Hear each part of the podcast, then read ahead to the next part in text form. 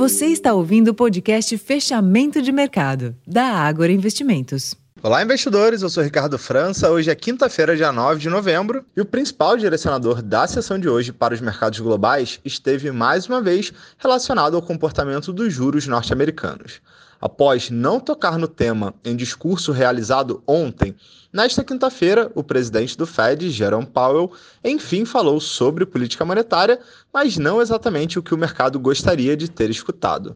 Powell alertou que uma economia forte poderia exigir resposta do Banco Central, fazendo crescer as chances de mais aumento de juros à frente, embora a probabilidade ainda siga minoritária.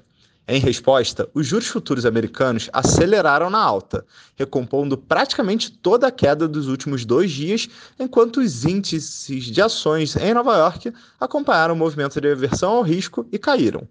Já na Europa, as bolsas encerraram o dia em alta antes do discurso do Powell e com investidores mantendo o tom otimista da sessão da véspera.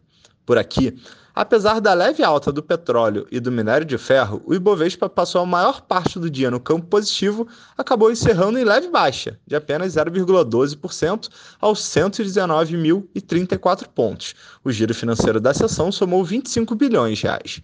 Já no câmbio, o dólar avançou 0,7%, cotado aos R$ 4,94, enquanto nos juros o movimento foi de leve alta na grande maioria dos vértices ao longo da curva termo.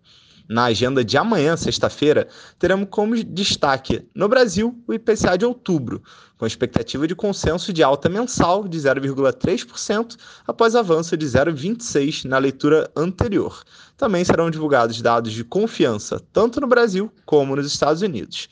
Além desses principais destaques no comportamento das bolsas, convido a todos a conferirem o relatório Fechamento de Mercado, onde publicamos a análise dos resultados corporativos que foram divulgados entre a noite de ontem e amanhã dessa quinta-feira. Eu vou ficando por aqui, uma ótima noite e até amanhã.